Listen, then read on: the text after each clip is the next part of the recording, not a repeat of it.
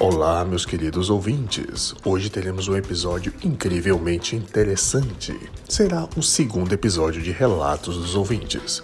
Hoje vamos receber aqui pessoas ilustres, fanfarrões, pessoas que presenciaram momentos históricos dos outros episódios. Pessoas que estavam lá também. O homem quando está em paz não quer guerra com ninguém. Já dizia Charles Albert. eu tô com essa voz porque eu tô gravando de madrugada e eu tô com insônia e resolvi adiantar logo isso. Então vamos lá. A primeira pessoa que eu vou receber aqui é meu amigo Eduardo Setúbal, conhecido como Eduardo Balduco, que ele estava lá no dia da escola, no dia que a gente teve esse problema com a professora, e ele lembra exatamente do motivo do caos. Vamos lá, Eduardo, diz aí. O, o, o motivo da, daquela reunião da Crandle é porque a gente fez o, o trabalho, né? Aí não sei o que aconteceu, aí começaram a chamar, acho que foi o Arthur de arroz, tu lembra? Ele chamou o Arthur de arroz, aí, aí ela ficou puta, porque era uma bagunça, uma barulheira.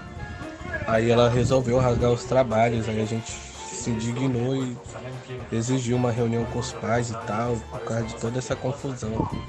Eu lembro que saiu no DFTV até que, tipo, alunos reivindicam lanche na escola, mas na verdade a gente tá chamando o Arthur de arroz, né? Não é pedindo merenda. Caraca, do, o, o Arthur, tadinho, a gente chamava ele de arroz o tempo inteiro. Agora tudo faz sentido, velho. Ah, agora eu entendi! Agora eu saquei! Agora todas as peças se encaixaram! Coitado do, do, do Arthur, a gente fazia muito bullying com ele, velho. Caraca, velho. Mas ele também não era flor que se cheirasse, não. Ele também.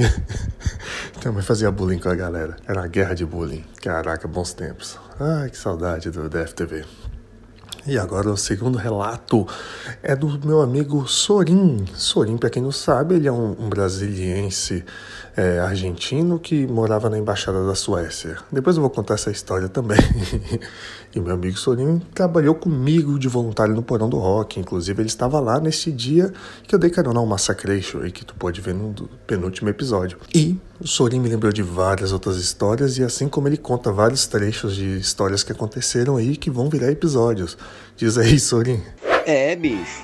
Mas enquanto tu tava lá dando carona pro Massacration pro hotel pra pegar roupa e corrente, a gente tava lá no porão, tomando porrada no cordão de isolamento pra banda passar pra dar entrevista, é, apagando fogueira de voluntário expulso, né? Vendo voluntário expulso que antes de fazer fogueira trabalhava de casaco pra não querer ser voluntário, né? Pra não aparecer o nome voluntário.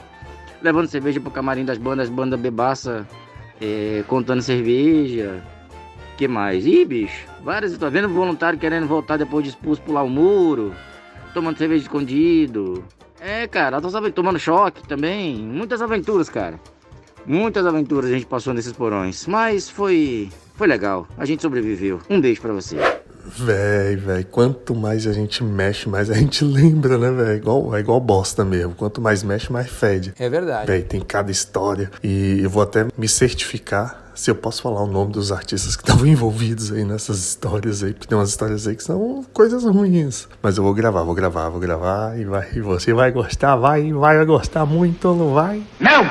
E agora, aqui é a grande recomendação de uma história genial do meu amigo Cururu, que esteve lá também nesse dia, que é a história de um, de um trabalho sobre a Segunda Guerra Mundial. o qual a gente passou um clipe do Iron Maiden e a professora achou que a gente que editou o clipe, que arrumou as imagens e tudo mais. Contei Cururu a recomendação. Edinho do Saam, beleza? Tinha lembrado ontem da situação que eu vi um podcast, um cara falando da seguinte forma: Cara, você quer aprender história? Traduza as letras do Iron Maiden. E aí eu lembrei de um trabalho de história que fez eu, você Ícaro, que a gente faz um videozinho contando a história da Segunda Guerra e a gente mete o clipe do Iron Maiden, acho que é Aces Hyde. E aí a professora, nossa, pagou um pau cabuloso pra gente, achando que a gente editou o vídeo também, né? E em cima disso, ela pediu a fita para mostrar para todo mundo da escola. Ela mostrou para os professores que acharam foda E quando ela foi juntar para mostrar para as turmas todas de uma vez, eu lembro que a gente filmou naquela aquelas fitinhas, porque a câmera que você tinha era uma, fita, uma câmera pequena. E aí você emprestou para ela um adaptador para essa fita. E esse adaptador tinha uma pilha. Quando ela foi apresentar, a pilha acabou e ela achou que tinha quebrado a fita. E devolveu. E é isso, o próximo episódio vai ser exatamente essa história da Segunda Guerra Mundial aí. Ai, velho, como a gente era idiota, velho, que saudade da escola. Deve ser por isso que eu já sou um fracassado, lascado, devia ter estudado, prestado atenção e não ficar tocando caos. Se bem que se eu não tivesse tocado caos, eu não seria essa pessoa feliz e alegre com a alma limpa de uma criança juvenil. Quer dizer, às vezes não. É isso, galera. O episódio de hoje foi rápido, foi revelador, foi divertido. Espero que você tenha gostado. E nos vemos quinta-feira que vem com a famosa história da Segunda Guerra Mundial, feita por eu, Cururu e Ícaro, editando um clipe do Iron Maiden que já estava editado e se tornando o maior trabalho da escola. Até que a professora achou que quebrou nossa VHS. Você não sabe nem o que é VHS, né? Pois é, eu vou explicar também o que, que é isso. Valeu, gente. Um cheiro na ricota, abraço nas costas, pega na minha mão e fala: Nossa,